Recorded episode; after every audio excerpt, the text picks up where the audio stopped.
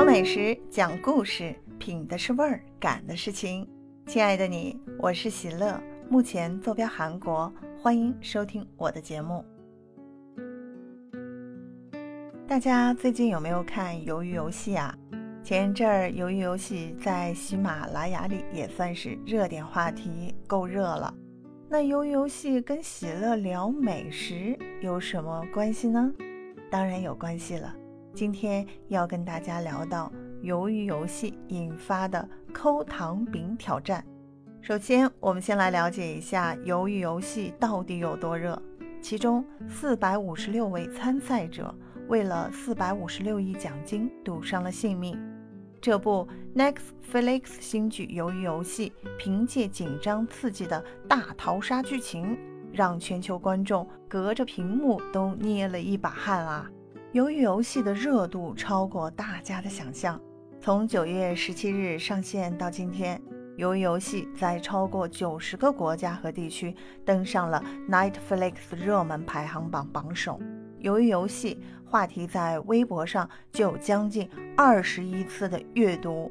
那其中一位参赛的女演员叫做郑浩妍，开播前她在 Instagram 粉丝仅有四十万。开播后竟然暴涨到一点九五亿，甚至拿下了奢侈品品牌 LV 的全球品牌大使。这部剧不仅仅让主演们火了起来，其延伸周边和一二三木头人、抠糖饼、打弹珠等等小游戏已经开始风靡全世界了。其中获得最多人气的无疑是抠糖饼游戏，做法简单，玩法简单上手。各国网友陆续开始投入于这个游戏当中。那今天喜乐就带大家一起来了解一下这个抠糖饼游戏吧。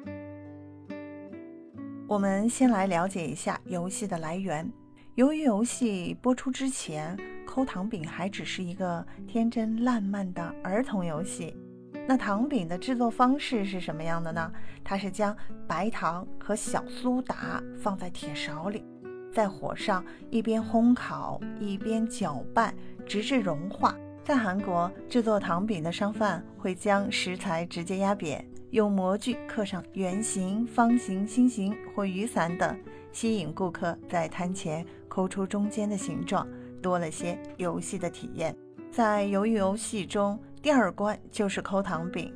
参赛者在不知道游戏的前提下。盲选啊，盲选圆形、三角形、心形和雨伞四个图案。那规定时间内用针抠出完整的图形，便能过关了。那败者则会被枪杀出局。这是个十足拼个人耐心的游戏，看似非常简单，实施起来却非常困难。因为糖饼它的质地非常脆，一不小心就会弄碎了。所以，游戏玩者必须要有强大的耐心，要谨慎地抠出每一步。由于游戏中的抠糖饼还带来了很多风潮。据央视财经报道，韩国本土的便利店内制作糖饼的主材料白糖的销售额，在剧集上线两周内就增加了百分之四十五，那成品的销售量更是涨了三倍。在韩国为该电视剧提供七百块做糖饼道具的制糖人安先生，现在每天卖五百多块糖饼，连续一周住在店里都没有回家。中国的糖饼生意同样火爆，主营甜点咖啡的实体店上架糖饼，忠实观众们看完剧也自己出来摆摊儿。那博主们也发起了抠糖饼挑战，随手打开淘宝搜索“鱿鱼游戏”四个字。你会发现糖饼成了大热商品，在淘宝店铺显示月销售量超过一万。据时代财经报道称，有消费者甚至在淘宝一次性预订了八千个糖饼，疯狂吧？那在海外呢？制作模具似乎比成型的糖饼更受欢迎。在 Instagram 和 YouTube 的美食博主都是忙着自制糖饼并分享食谱。那抠糖饼甚至成了一项 TikTok 的挑战，用户可以以鼻尖为针，试着抠屏幕里的电子糖饼。一个简简单单的童年游戏，竟然延伸出了一批新的 IP 产业。由此可见，韩剧带来的潮流影响力往往是超乎我们想象的。以上就是今天有关鱿鱼游戏中抠糖饼游戏的介绍了。想要认识不一样的韩国和美食故事，记得关注主播喜乐和订阅我的聊时事专辑。如果你有更好的美食推荐，也记得在我的节目下方留言哦，我会第一时间回复你的。